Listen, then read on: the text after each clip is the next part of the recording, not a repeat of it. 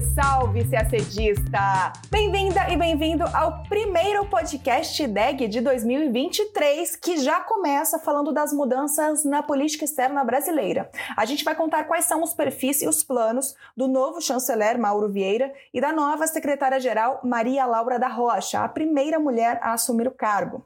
Como medidas concretas do novo governo, destacamos o retorno do Brasil à CELAC e ao Pacto Global da ONU para a Migração, além da liberação dos recursos do Fundo Amazônia. Sinal de alerta no Oriente Médio. Um ministro israelense visita a mesquita de Al-Aqsa, em Jerusalém, e uma reunião no Conselho de Segurança da ONU é convocada. Por falar nele, o Conselho renovou cinco de seus dez assentos não permanentes. Os novos membros são Equador, Japão, Moçambique, Malta e Suíça. E mais uma vez, um brasileiro será o comandante militar da MONUSCO, a missão da ONU na República Democrática do Congo. Tudo isso em detalhes você acompanha agora no nosso podcast. Dezenas de chefes de Estado, chefes de governo e representantes estrangeiros estiveram presentes na posse do novo presidente da República, Luiz Inácio Lula da Silva, que cumpre agora seu terceiro mandato. Em seu primeiro dia útil de trabalho, na segunda-feira, dia 2, Lula despachou no Itamaraty, reafirmando uma das prioridades de seu governo, realinhar a política externa brasileira. Só na segunda-feira, ele se reuniu com chefes de Estado e representantes de 11 países, incluindo os presidentes da Argentina, do Chile, da Colômbia, de Portugal, além do vice-presidente chinês e do rei Felipe VI da Espanha. O novo ministro das Relações Exteriores, o embaixador Mauro Vieira, tomou posse na segunda, dia 2 de janeiro. Em seu discurso, o ministro se comprometeu a reconduzir o Brasil ao grande palco das relações internacionais e a recuperar a imagem de um país com interesses globais. O novo chanceler deu muita ênfase à correção de rumos na política externa para a América do Sul. Ele afirmou que voltará, o Brasil voltará a assumir sua identidade de país sul-americano em desenvolvimento e que seu corpo diplomático irá recuperar a confiança com nossos vizinhos. Sobre os Estados Unidos, Mauro Vieira falou em relações em pé de igualdade e isentas de alinhamento automático. Ele afirmou que tratará de maneira madura eventuais diferenças naturais em uma relação com essa importância. O chanceler também assumiu o compromisso com a transição para energias limpas e com respeito aos acordos internacionais sobre o meio ambiente. Vieira prometeu levar adiante a proposta apresentada por Lula em novembro na COP27 2017 de organizar uma reunião de cúpula sobre a Amazônia no Brasil. Ele também disse que sua gestão vai estudar maneiras de reabrir representações diplomáticas encerradas na África e no Caribe durante o governo Bolsonaro.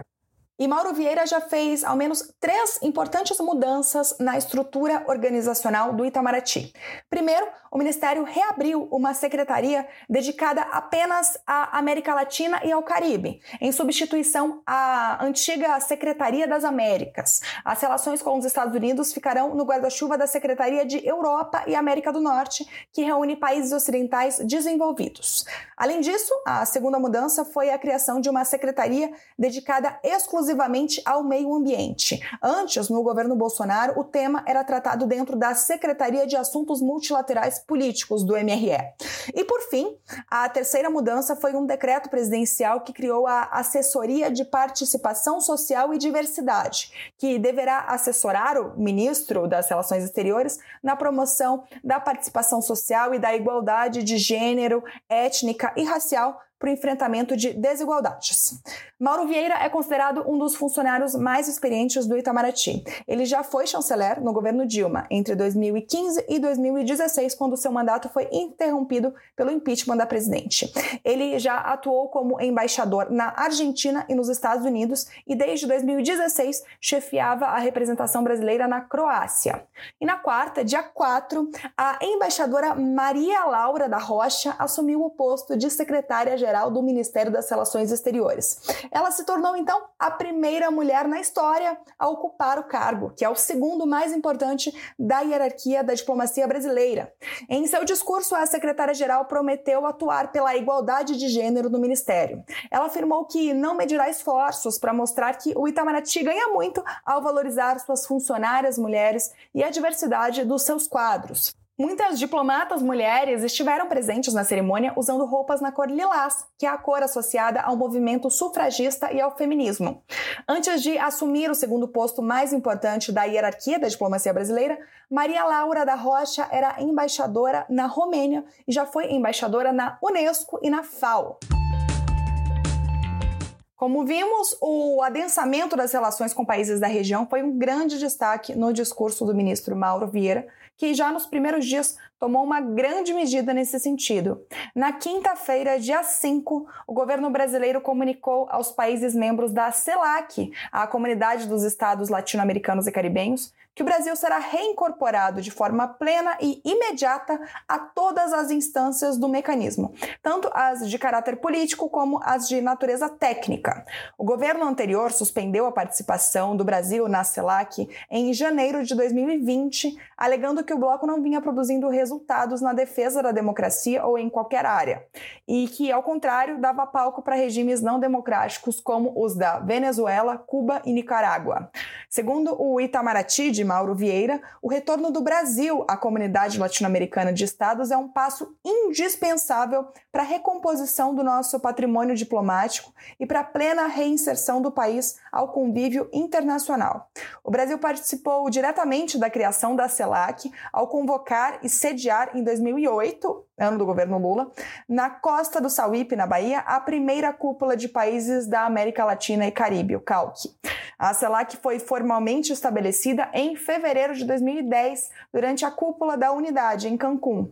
Agora, com o retorno do Brasil, Todos os 33 países da região latino-americana e caribenha integram a CELAC, que se dedica à promoção do diálogo político, da concertação e da cooperação regional.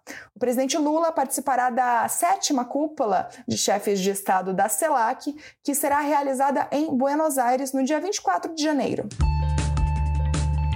Outra medida da nova gestão do Itamaraty foi reinserir o Brasil no Pacto Global para a Migração Segura, Ordenada e Regular. Também na quinta-feira, dia 5, o governo brasileiro comunicou ao secretário-geral das Nações Unidas e ao diretor-geral da Organização Internacional para as Migrações, a OIM, entre outras autoridades, sua decisão de reintegrar o país ao tratado. O Pacto Global para a Migração adotado pela Assembleia Geral da ONU em 2018, estabelece parâmetros para a gestão de fluxos migratórios. Segundo nota do Itamaraty, o documento contém compromissos já contemplados pela Lei de Imigração Brasileira, considerada uma das mais avançadas do mundo, como a garantia do acesso de pessoas migrantes a serviços básicos. O Brasil deixou de participar de iniciativas sobre a implementação do documento em 2019, também no governo anterior, sob a alegação de que a imigração não deveria ser tratada como questão global, mas de acordo com a realidade e a soberania de cada país. Segundo a nota do MRE desta semana, o retorno do Brasil ao pacto reforça o compromisso do governo brasileiro com a proteção e a promoção dos direitos dos mais de 4 milhões de brasileiros que vivem no exterior. E por fim, outro resultado concreto da nova política externa brasileira, dessa vez em outra área prioritária, que é a área ambiental. A Noruega afirmou que os recursos do Fundo Amazônia voltaram a ficar disponíveis depois da posse do presidente Lula, que anunciou mudanças na política ambiental brasileira. O fundo é de aproximadamente 3,4 bilhões de dólares que devem ser usados em projetos de sustentabilidade. O Fundo Amazônia, que foi criado em 2008, no segundo governo Lula, estava congelado desde agosto de 2019, quando o então presidente Jair Bolsonaro acabou com o conselho que geria esses recursos recursos e encerrou projetos de combate ao desmatamento. Uma das primeiras decisões de Lula no cargo foi revogar as políticas de Bolsonaro, que diluíram a proteção ambiental e ajudaram a contribuir para o desmatamento, que atingiu o maior nível em 15 anos, incluindo uma medida que incentivava a mineração em terras indígenas protegidas. E Lula também reabriu o Fundo Amazônia. A Noruega é a principal doadora, mas o fundo também conta com contribuições da Alemanha. E agora, nesta semana, o Reino Unido afirmou que está considerando ingressar no Fundo Amazônia. Mas não só de política externa brasileira vive o CACDista. Então, vamos às notícias no mundo, começando pelo Oriente Médio. A questão israelo-palestina voltou a ser assunto no Conselho de Segurança da ONU depois da visita de um ministro israelense à mesquita de Al-Aqsa, em Jerusalém. A reunião, que aconteceu na quinta, dia 5, foi solicitada pelos Emirados Árabes Unidos e pela China. O secretário-geral assistente para o Oriente Médio, Ásia e Pacífico disse na reunião que todos os esforços esforços para diminuir as tensões devem ser incentivados, enquanto provocações, ações inflamatórias, ações unilaterais e ameaças de violência devem ser categoricamente rejeitadas. A passagem do novo ministro da Segurança Nacional de Israel, Ben Gvir, a esse local sagrado para os palestinos aconteceu na terça, dia 3 de janeiro, e foi a primeira visita realizada por um ministro israelense desde 2017. A presença foi duramente condenada pela autoridade palestina e por muitos países na região. O Itamaraty publicou nota sobre o assunto, afirmando que o governo brasileiro considera fundamental o respeito aos arranjos relacionados aos lugares sagrados muçulmanos em Jerusalém, arranjos esses previstos nos acordos de paz entre Israel e Jordânia em 1994. Na nota, o Brasil também reiterou seu compromisso com a solução de dois estados, com Palestina e Israel convivendo em paz, em segurança e dentro de fronteiras mutuamente acordadas e internacionalmente reconhecidas com esse propósito, o governo brasileiro exortou ambas as partes a se absterem de ações que afetem a confiança mútua necessária à retomada urgente do diálogo com vistas a uma solução negociada do conflito. Por falar nele, o Conselho de Segurança da ONU renovou cinco de seus dez assentos não permanentes. Os novos membros são Equador, Japão, Moçambique, Malta e Suíça.